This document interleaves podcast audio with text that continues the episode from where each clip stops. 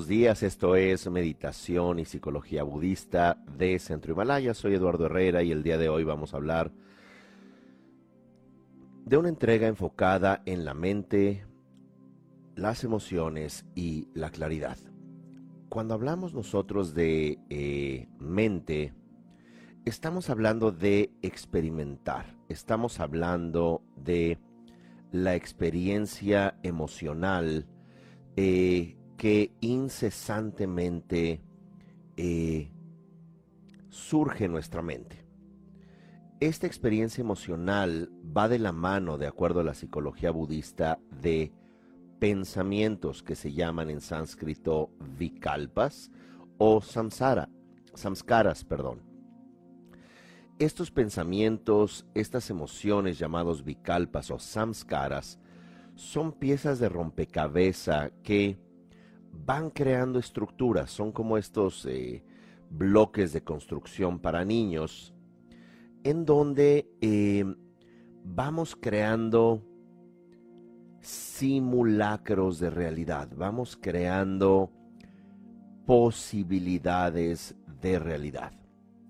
Y en este contexto, nuestra mente es la que lo experimenta, nuestra mente que es, por definición, algo que está consciente, empieza a experimentar estos bloques, estas hipótesis de realidad o simulacros.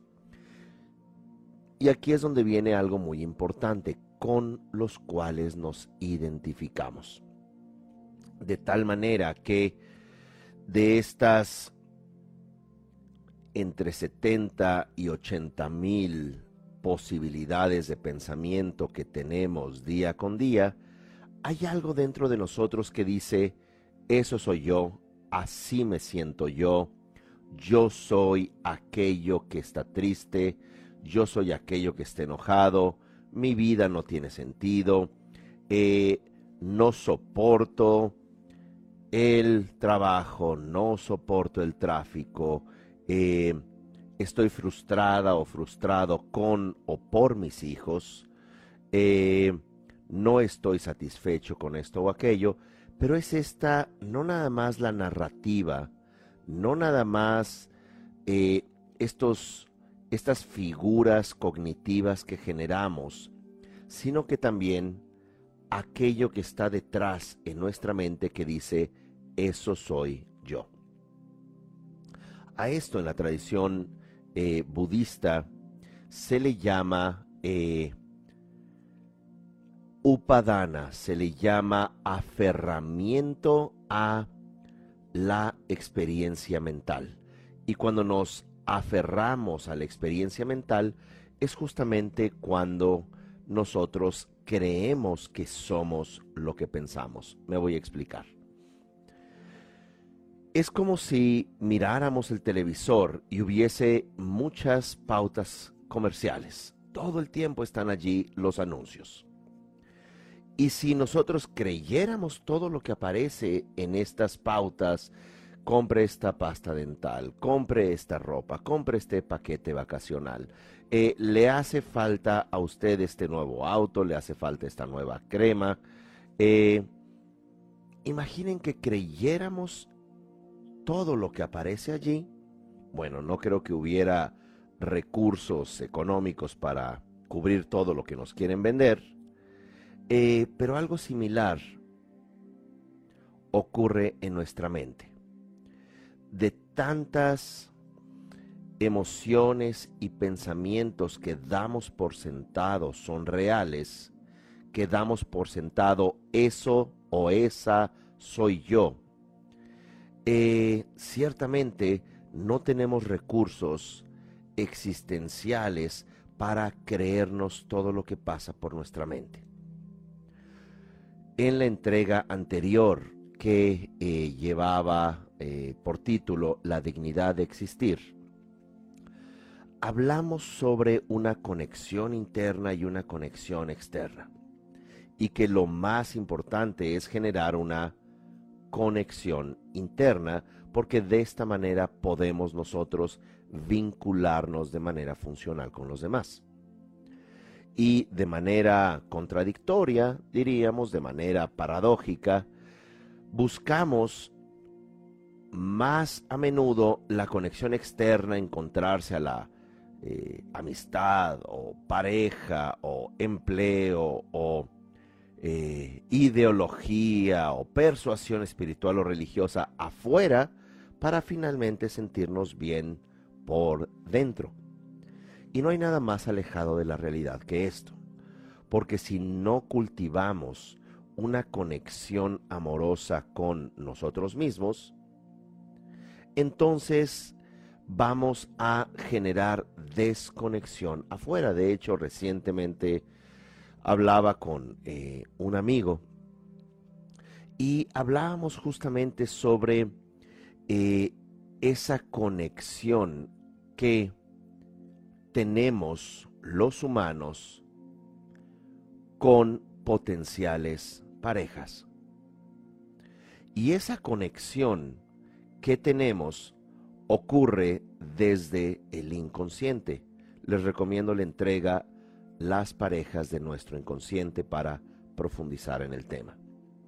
De tal manera que si nosotros, que en este ejemplo es esta mano, tenemos un nivel de desconexión interna. Y más de manera específica, tenemos una, eh, un trauma específico, tenemos una desconexión en particular, que es lo que hablamos en el taller Sanar la Codependencia, un taller que pueden tomar enteramente en línea eh, de 14 horas en centrohimalaya.com, pueden ver la información con base en esta, eh, este interior vacío, esto que podemos llamar eh, un vacío afectivo que da lugar a la vergüenza tóxica y da lugar a patrones de culpa, eh, nosotros absorbemos eso del entorno, por lo general de eh, un entorno adulto, papá, mamá o la persona adulta de crianza, que se encuentre desconectada, viviendo su propio trauma o reviviendo su propio trauma de infancia cuando eh, tienen niños pequeños, esto se guarda como una sensación íntima, por eso se llama vergüenza primaria. Y esta vergüenza primaria es algo que nos puede acompañar sintiendo que no somos suficiente, de tal manera que esa insuficiencia amorosa se va a conectar, curiosamente, con la insuficiencia amorosa de otra persona. Y por lo general, esa conexión que ocurre es con un individuo que es el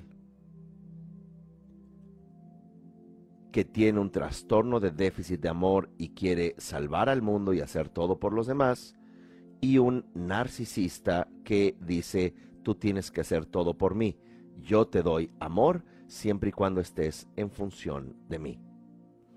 Y esto cuando uno descubre su eh, vergüenza primaria, su trauma, conforme uno vaya trabajando a través de meditación, psicoterapia, a través de ya sea algo tradicional, psicoanalítico, cognitivo-conductual, gestáltico, o puede ser eh, a través de sistemas familiares, biodiscodificación, eh, a través de una aproximación junguiana o incontables formas, ¿verdad? Eh, postmoderno, etcétera, ¿verdad?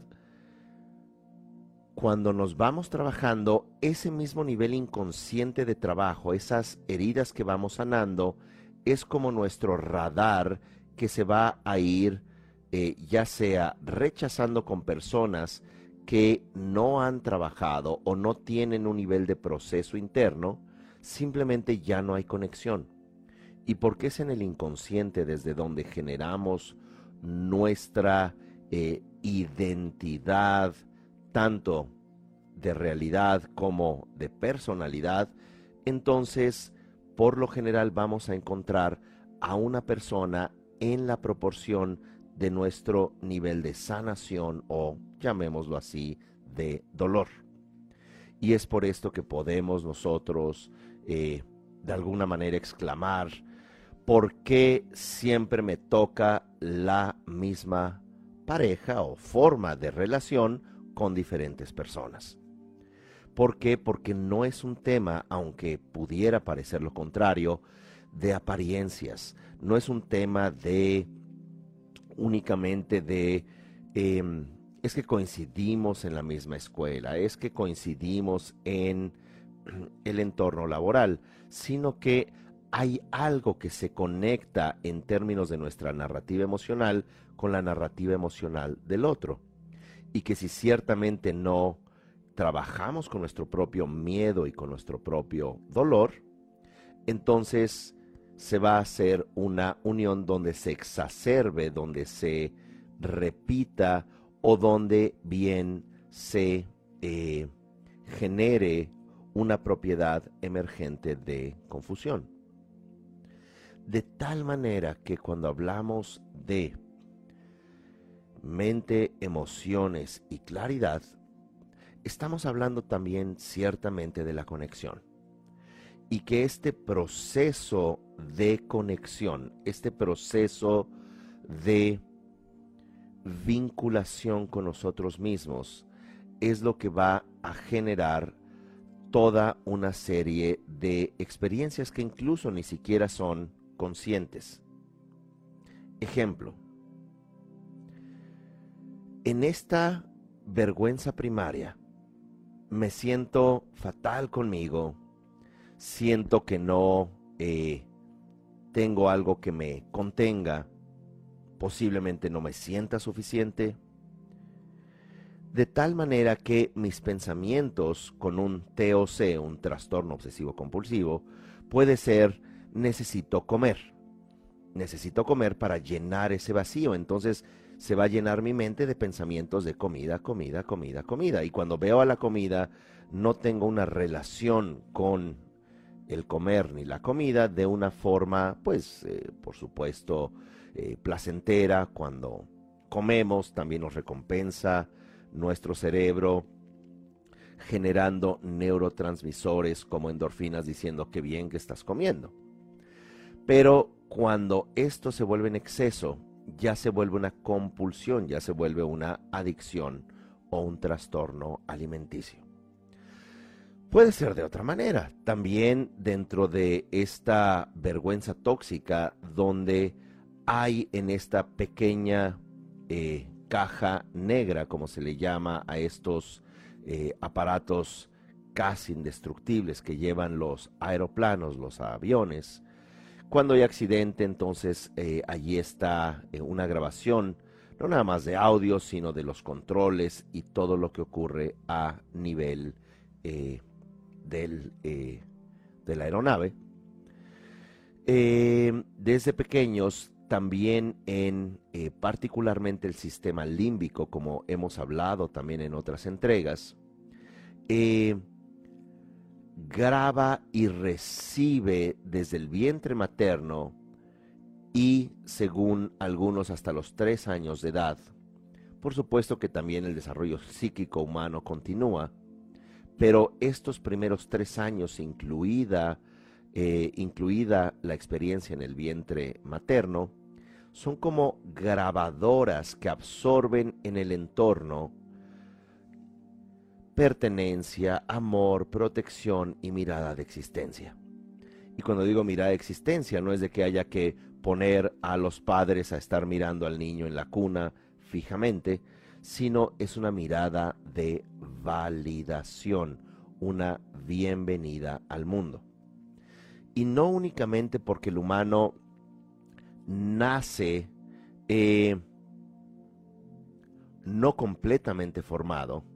De hecho, una vez que nace, eh, el cerebro todavía tiene que ajustar en términos de temperatura, en términos de eh, también su sistema nervioso, tiene que ajustarse en, términos inmunológicos, que se encuentre expuesto, en fin, el cráneo tiene que estar eh, comparativamente más suave para que pase por eh, las entre las piernas de la mamá. De tal manera que estos bebés humanos necesitamos no nada más cuidados físicos alimenticios incluso inmunológicos mediante la leche materna sino que también eh, afectivos, y esto es algo sumamente importante como mamíferos, pero también con un eh, lóbulo evolutivo sumamente complejo en la especie humana, que la ventaja evolutiva que pudiera tener el ser humano es la estructura relacional. Porque es gracias a la estructura relacional que el ser humano puede procesar y abstraerse en pensamientos, sentir que pertenece y crear toda una narrativa respecto a sí mismo y su pertenencia a la tribu, su pertenencia al clan. Pero cuando es rechazado o cuando nace en entornos, y no nada más me refiero a un vientre, sino entornos estresados, deprimidos, entornos eh, no afectivos, allí es donde comienzan a producirse estos eh, traumas, esta caja negra de la aeronave, esta eh, memoria de referenciación respecto a uno mismo, es lo que empieza a afectar los disparos sinápticos de relación tanto en los lóbulos órbito prefrontales, pero de manera particular también en el sistema límbico. Por eso se argumenta por muchos eh, psicólogos y psiquiatras que ya trastornos eh, esquizofrénicos, maníaco-depresivos, incluso eh, trastornos esquizoafectivos, eh, tiene una relación estrecha en los primeros años. Todo esto para mencionar que cuando hablamos de mente, como se llama en tibetano Sem, o bien Chita en sánscrito, la mente no únicamente es el yo. La mente es la pantalla, si usamos esa metáfora, desde donde nosotros empezamos a proyectar diferentes contenidos. Y esto es lo que nos lleva al concepto de emociones. Emociones, como dijimos y comparamos con la palabra samskara, que son eh, factores mentales o vikalpas, aspectos fijos de identidad, estos pequeños componentes como piezas de construcción de modelos, no sé, eh, de estos bloques de construcción para niños, eh, van creando nuestra identidad y de manera importante desde lo límbico, de allí la importancia de los primeros años en crianza afectiva de un ser humano y en general incluso de aves y mamíferos, eh, es como una especie de dinámica cíclica desde donde una persona si no trabaja con un trastorno afectivo, con una vergüenza eh, primaria, con una carencia de amor básico, porque el amor no meramente es algo cursi, el amor es lo que te da un mensaje directo de tu existencia es importante. Y es por eso que de manera cíclica experimentamos aquello llamado el ghost trauma, el trauma fantasmal. Esto es que recurrentemente nos sentimos fatal con nosotros mismos o entramos en trastornos alimenticios o trastornos adictivos, que de hecho en la próxima entrega vamos a enfocarnos en un tema de adicciones basado también en este concepto que seguiré profundizando. De tal manera que ya sea que nos sintamos sumamente obesos, entonces ya no comamos o cuando comamos eh, desechamos a eh, el poco tiempo lo que comimos porque nos sentimos que nuestro cuerpo no es agradable. Entonces, ya sea que eh, entremos en un trastorno anoréxico, bulímico, de adicción, donde en estos traumas cíclicos, fantasmales, eh, necesitemos esa dosis de dolor o esa dosis de mitigación del dolor que de pronto necesitamos la nueva dosis de una sustancia, eh, pues pudiéramos decir, eh, alucinógena o eh, una sustancia que nos desconecte, que nos estabilice o deprima, como en el caso de el THC o cannabinoides, ¿verdad? O bien ya sustancias como el fentanilo, como eh, sustancias psicoactivas como la cocaína, la codeína, piedra, eh, anfetaminas. Todo esto es porque estos ciclos que muy a menudo se les puede llamar un síndrome de abstinencia, eh, un withdrawal, ¿verdad? Es donde se entra en una especie de ansiedad y por muchos años se pensaba que, ah, es que es la sustancia la que le está a uno eh, pidiendo esta eh, nueva dosis. Pero si bien hay sustancias ciertamente y comprobadamente adictivas, es la propuesta de Gabor Mate que en realidad es un ciclo afectivo desde donde ya toma la forma de adicción a la nicotina, por ejemplo, o al alcohol, o a eh, juegos eh, de apuesta, ¿verdad? Ludopatía o eh, una actividad recurrente adictiva, pero que detrás de eso se encuentra este dolor desde pequeños. De tal manera que cuando hablamos nosotros de esta construcción emocional hay que mirar primero que nada lo cíclico, démonos cuenta cómo nuestra personalidad es cíclica, cómo eh, estamos eh, en todo momento, como decía Trumpa Rinpoche, huyendo de nuestro dolor y por lo tanto personificando ese dolor. De tal manera que la propuesta en esta entrega es relacionarnos valiente y amorosamente con nuestros ciclos emocionales y ciclos de pensamiento. ¿Cómo hacerlo? Observen en un día dado, por ejemplo, el día de hoy, qué pensamientos recurrentes tienen. Eh, y esto lo pueden notar muy a menudo cuando se encuentren en algunos instantes solos porque a veces cuando nos encontramos en contacto con los demás, somos muy hábiles en disfrazar, eh, en aparentar, en simular estados emocionales. Por ejemplo, podemos hacernos los más graciosos y los más espontáneos cuando en realidad tenemos un estado eh, de abandono o un estado de depresión.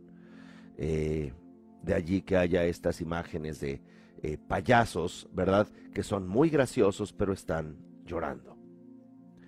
En esos momentos en los que nos encontremos solos, que observemos qué tipo de pensamientos son los más recurrentes. No valgo la pena, soy impresentable, eh, tengo que hacer esto y aquello, ¿dónde está mi vaso de alcohol? ¿Dónde está mi cigarrillo? Eh, esa persona la detesto o este mundo lo detesto. Antes de tomar o ya con su eh, teléfono móvil en la mano, que uno va a empezar obsesivamente a buscar todo y a buscar nada, observen qué es ese estado cíclico, qué es ese dolor o trauma fantasmal que se encuentra allí. Y preguntémonos, ¿Qué es lo que queremos compensar con todas esas compras, con todas esas sustancias, con ese enojo tan fuerte que le tenemos al mundo. Detesto a esta eh, persuasión política, detesto a esa persuasión religiosa. Tengo que defender mi causa religiosa y convertir a más fieles a mi fanática creencia. Tengo que discutir y pelearme con todo el mundo que no piense eh, necesariamente como yo. O bien me gusta estar criticando a todo el mundo lo ridículo que es mientras les miro en sus redes sociales. Bueno, para encontrar algo ridículo en ese contexto se necesita el que hace el ridículo y el que lo juzga como tal.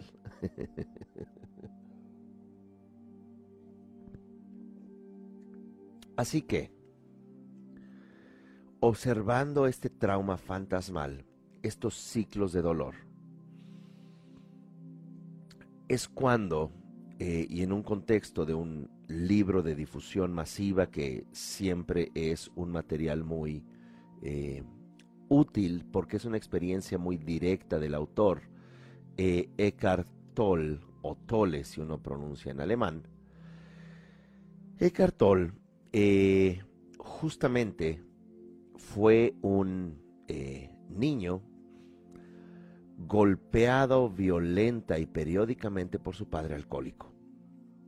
Su primera ideación suicida fue a los nueve años de edad. Y para el momento en que entró en ese estado este, meditativo, contemplativo, estaba planeando por tercera vez suicidarse. Eh, no es eh, algo gracioso, sino que es eh, algo que es irónico, porque él se encontraba abrumado justamente por un trauma fantasmal, por esta secuencia cíclica, sumamente agresiva, porque esa agresividad, ese ser golpeado por un padre ciertamente no únicamente alcohólicos, sino eh, con un dolor muy grande que descargaba desafortunadamente en su entorno, esa, ese ciclo, esa, ese trauma periódico en ese niño que dejó de ser niño décadas atrás, seguía con un nivel de violencia de yo no soy suficiente, yo no soy capaz, merezco que el mundo me golpee. En muchos casos, tristemente, eh, todo este trastorno eh, llamado síndrome de Estocolmo, cuando eh, las niñas y niños son abusados sexualmente, hay todo un trastorno también allí de lo pongo en palabras muy simples, es mucho más complejo que eso, pero es yo lo provoqué, yo soy una persona contaminada, sucia, yo estoy traicionando a mamá, estoy traicionando a mis hermanos, qué sé yo, ¿verdad? Em, y que toda esta, toda esta ciclicidad, todo este proceso de trauma fantasmal que viene casi que como un ciclo lunar, Eckhart eventualmente de esa agresión que dijo, esto se tiene que parar quitándome la vida porque soy impresentable en este mundo. Ya viviendo como un indigente en las calles de Londres, llegó un momento en que toda esta, todo este lenguaje referencial, el lenguaje tanto consciente como el inconsciente, se colapsó y al colapsarse, entró en un estado de silencio de la mente, en un estado de... dejó de ser el sujeto juzgado y él mismo dejó de ser el objeto que juzga. Traducción.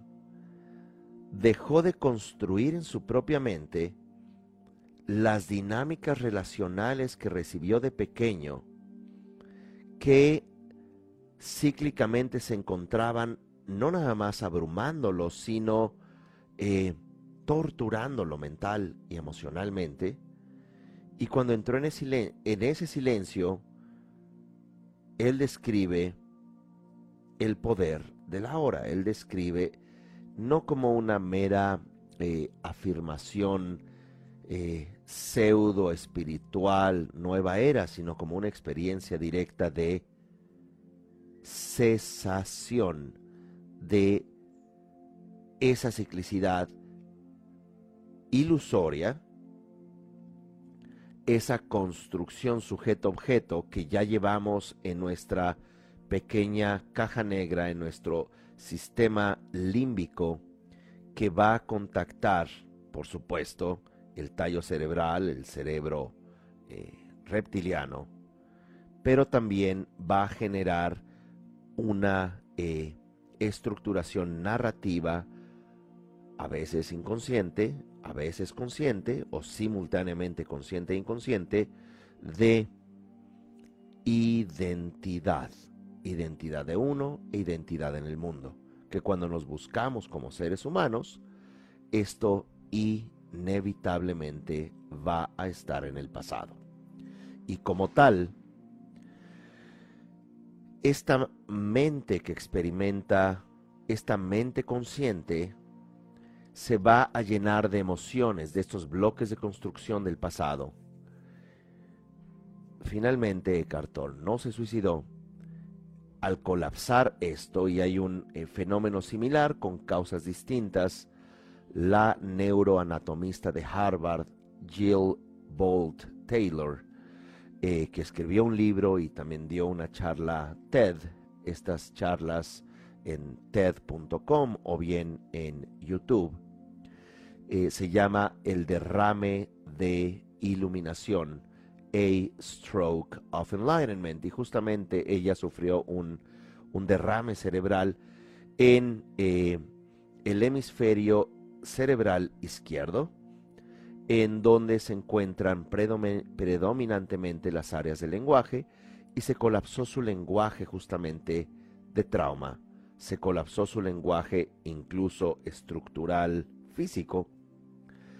Eh, no les voy a narrar ese video, pero lo interesante es que de manera similar llegó a un colapso de esa narrativa emocional, consciente e inconsciente, recuerdo, desde donde experimentó simplemente una no separatividad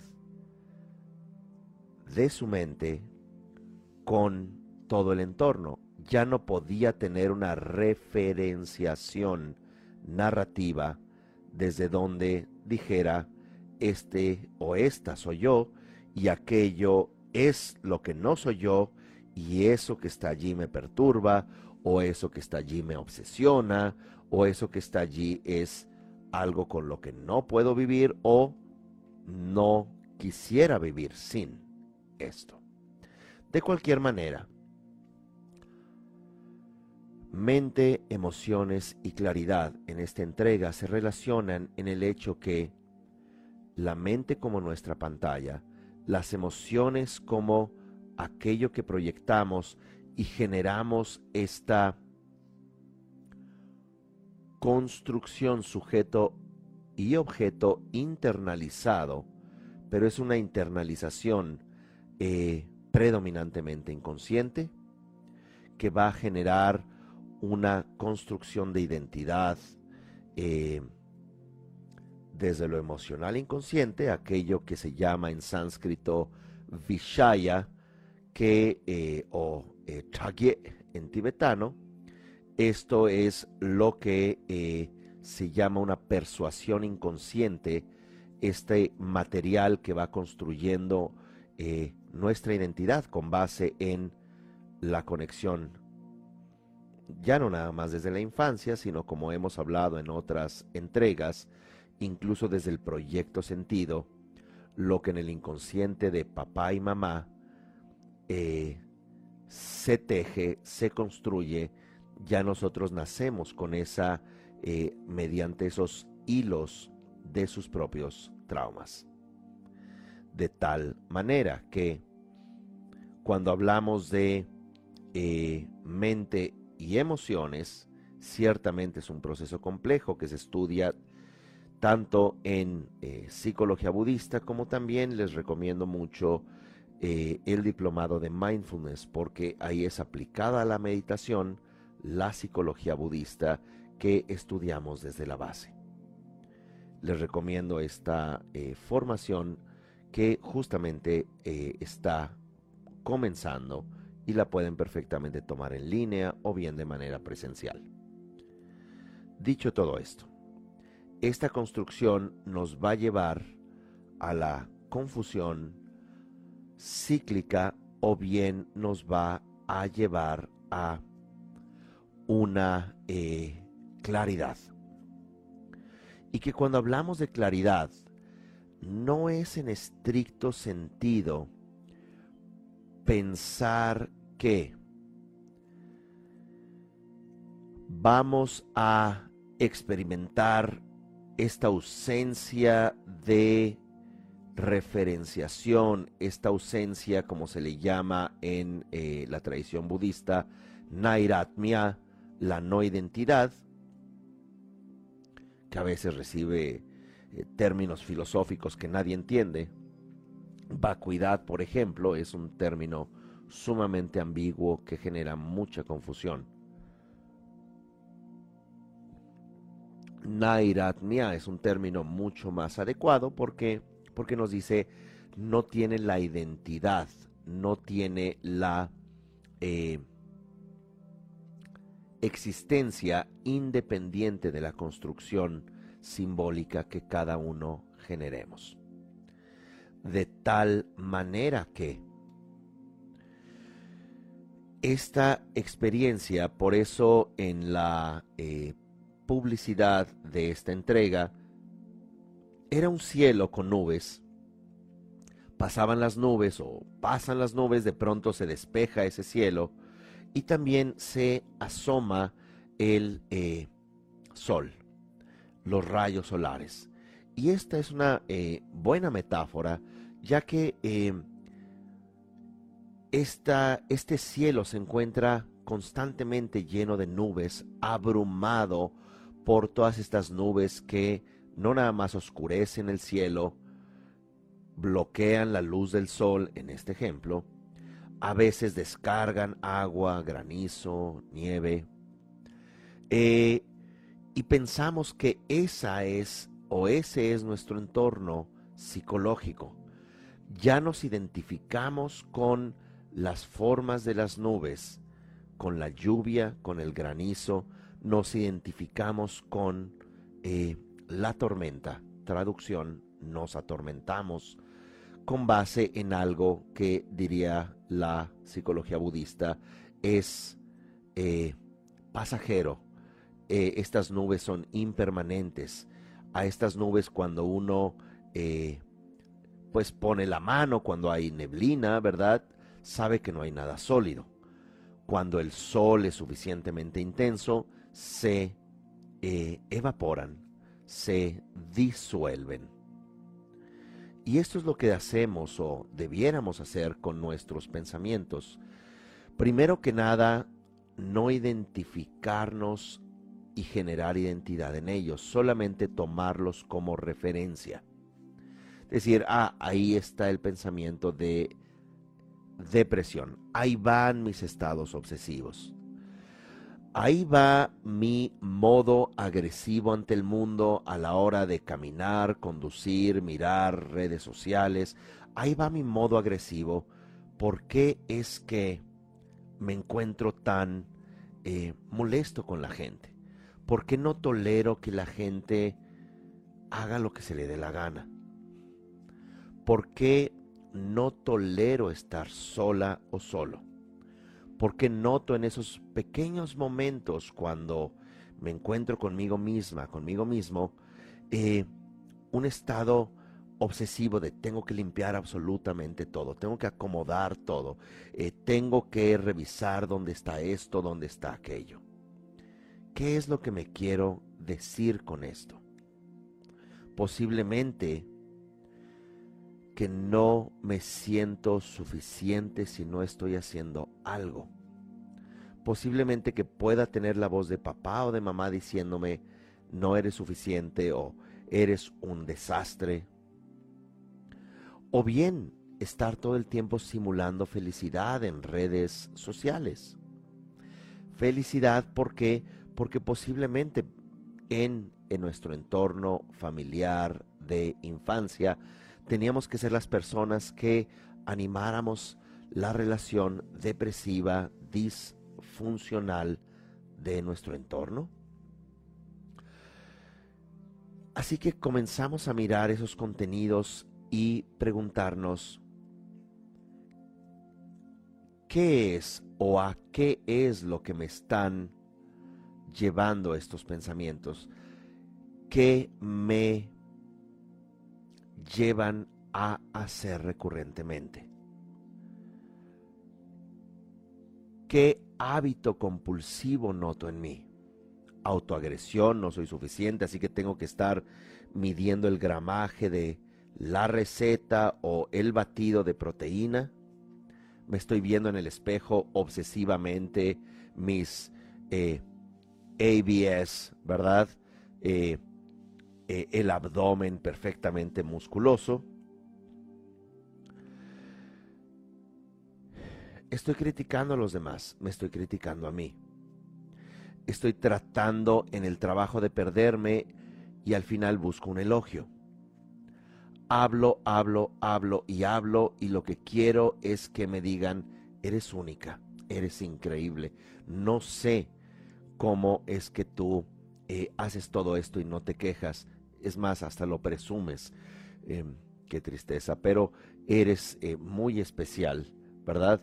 con todo el maltrato de esa persona con la que te casaste, sigues allí. No, es verdaderamente admirable. Esas sí son mamás, ¿verdad? Bueno, un segundito para tomar limón con eh, jengibre, miel.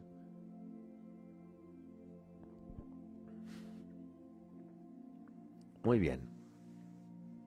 Eso sí es el empleado del mes. Eso es sacrificarse. Es increíble cómo usted con tanto sufrimiento sigue viva para contarlo, ¿verdad? Ya me lo contó 15 veces, pero es admirable usted. Deberían de eh, quitar todas las... Eh, estatuas de mártires en el mundo y poner allí eh, su, propia, su estatua.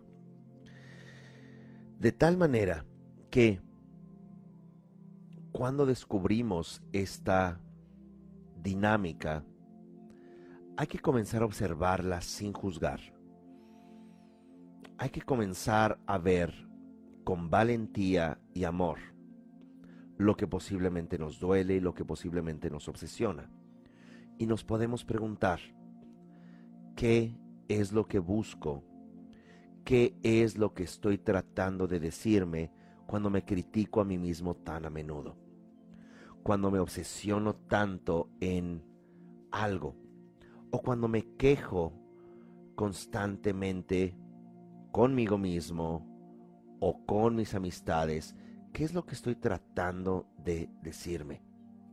cuando me quejo y no hago algo al respecto. Así que observar, indagar. Indagamos qué es lo que estoy tratando de compensar, qué es lo que estoy tratando de ver. Y finalmente, no le damos energía, como decía Trumpa Rinpoche, no alimentamos, no alimentamos la emoción, no, no le damos de comer a estos pensamientos obsesivos, solo los observamos como nubes y decimos qué curiosas esas nubes y que cuando se disuelvan, enfóquense en la claridad. Entonces, observen, ya que se disuelven esos pensamientos obsesivos, simplemente observen ese estado mental. Observen, volviendo a la misma metáfora de Eckhart ese silencio momentáneo. dense la oportunidad de respirar. Entonces, observar, indagar, relajar. Es un acrónimo de escuchar, esto es oír, o observar y indagar, R, relajar. Eh, y esto no necesitamos eh, una postura de meditación ni buscar el incienso, ni mucho menos. Simplemente cuando nos encontremos en un estado eh, sumamente alterado, obsesivo, tómense un momento. cierren la puerta de la oficina o tómense un momento para ustedes. A veces tiene que ser eh, en el baño, ¿verdad? Si es que el mundo, la familia, el entorno te está exigiendo, dicen, bueno, voy un momento, ¿verdad? Y practiquen este observar. Observen lo que está ocurriendo, indaguen, porque puede ser que nos encontremos en ese eh, trauma fantasmal, en esos ciclos. Y luego disuelvan y luego vamos, eh, perdón, relajemos. Y cuando relajamos, justamente se va disolviendo ese estado y continuamos con eh, nuestras actividades. Ahora siempre eh, uno puede hacer esto antes de dormir, como también se dice en las enseñanzas del entrenamiento mental al principio y al final dos prácticas, esto es, al despertar y al eh, estar en la cama antes de dormir, observa, indaga y relaja. Mira tu motivación, mira tu eh, motor, mira tu eh, aquello que te lleva a continuar con la existencia y muchas veces puede ser algo inconsciente en donde estemos descargando nuestras frustraciones o nuestro dolor. Muy bien, así que vamos a hacer un ejercicio de meditación ahora, un ejercicio corto que eh, en este contexto va a ser más de eh, justamente observación bajo este acrónimo, observar, indagar, relajar. Así que nos enfocamos en la respiración.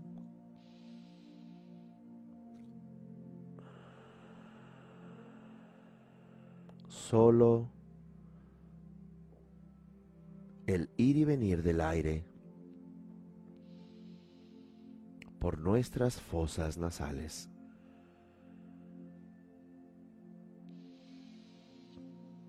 Y observamos en este momento nuestro sentir.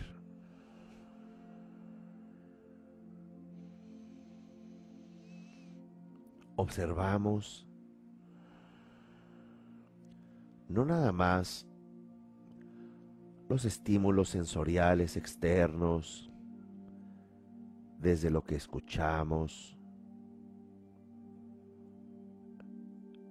observamos incluso con los párpados cerrados o la sensación de tener este cuerpo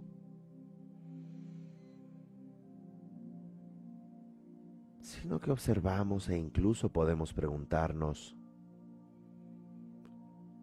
¿cómo me siento?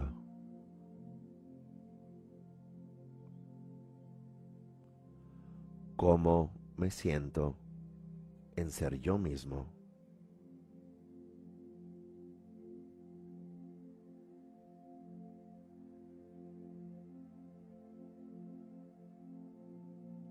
¿Cómo me siento?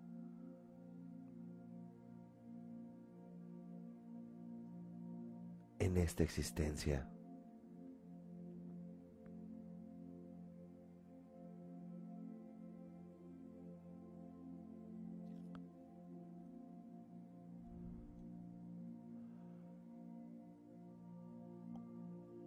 ¿Cómo considero, me he sentido conmigo mismo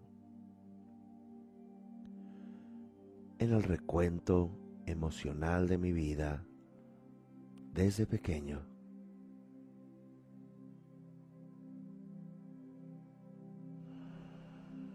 ¿Cómo me siento ahora?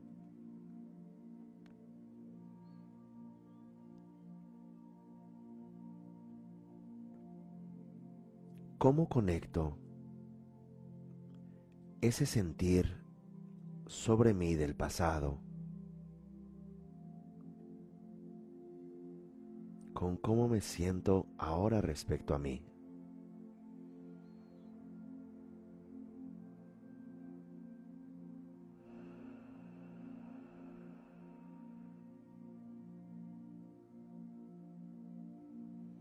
Y aquí observamos pero también indagamos.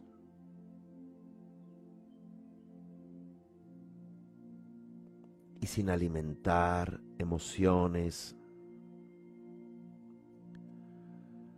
si surge tristeza o ansiedad,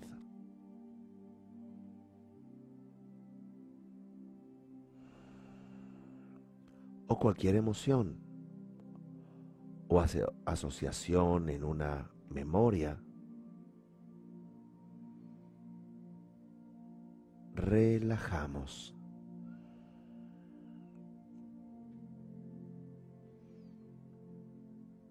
Así que observamos, indagamos sin alimentar la emoción,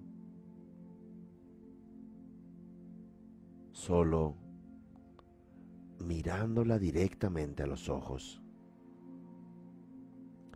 mirando nuestra tristeza a los ojos, mirando nuestra frustración a los ojos,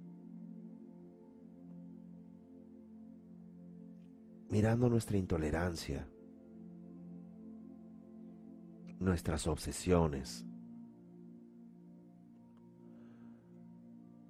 mirando nuestro rencor,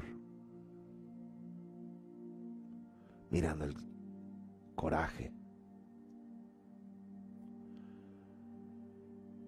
mirando incluso esta sensación de no aceptarnos a nosotros mismos.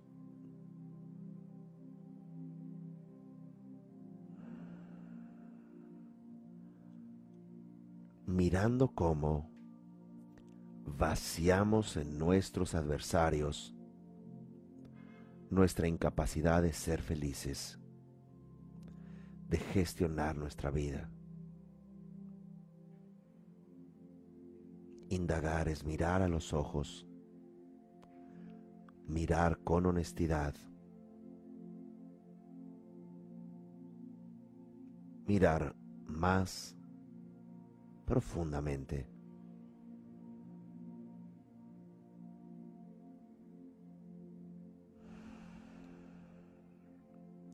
Y al observar todas esas nubes, nos relajamos. Nos relajamos porque las observamos pasar. Observamos a esas nubes que se aglomeran, que obstruyen la claridad, la estabilidad natural el brillo de nuestra mente.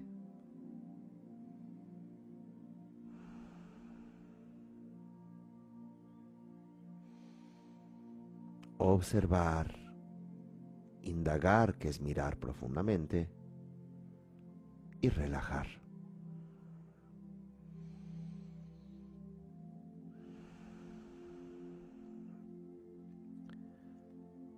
Y en cualquier momento podemos hacer esta práctica no tiene que ser un ejercicio prolongado. También podemos nosotros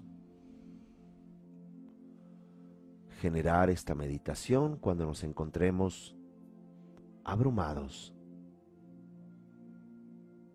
con una carga emocional específica o entremos en modo de obsesión o después de una discusión. Observamos preguntando cómo me siento. Indagamos mirando profundamente con preguntas como ¿qué busco compensar? ¿Qué busco lograr?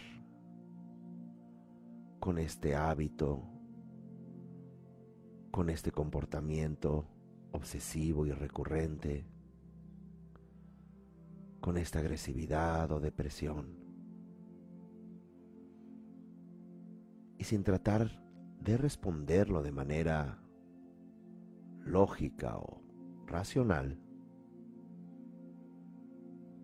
al observar esta construcción emocional o hábito,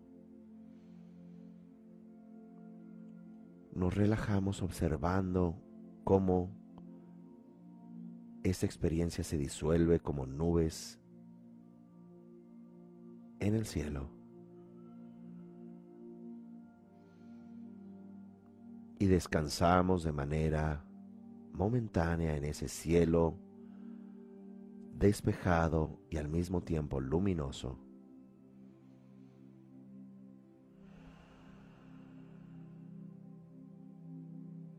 observar, indagar, relajar. Y descansamos en este estado sin juzgar, amoroso, estable. Y vamos poco a poco saliendo de este ejercicio.